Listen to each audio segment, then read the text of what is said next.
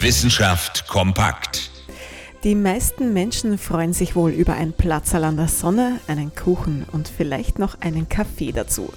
Ganz anders Archäologinnen und Archäologen, die freuen sich über den Fund von Gebeinen und Särgen. Und zwar jetzt aktuell in Litzelberg bei Seewalchen am Attersee. Da haben Wissenschaftler der Oberösterreichischen Landeskultur GmbH menschliche Gebeine, einen Sarg aus Metall und Holzbretter gefunden. Außerdem Kleidung und einen wunderschönen goldenen Ring. Alles bestens erhalten. Die Freude darüber ist dementsprechend groß. Es handelt sich dabei um einen sensationellen, ja weltweit sogar einzigartigen Fund, meldet das Forscherteam. Und nicht nur das, die Fundstücke belegen auch zum ersten Mal, dass sich dort im 17. Jahrhundert ein protestantisches Bethaus befunden hat.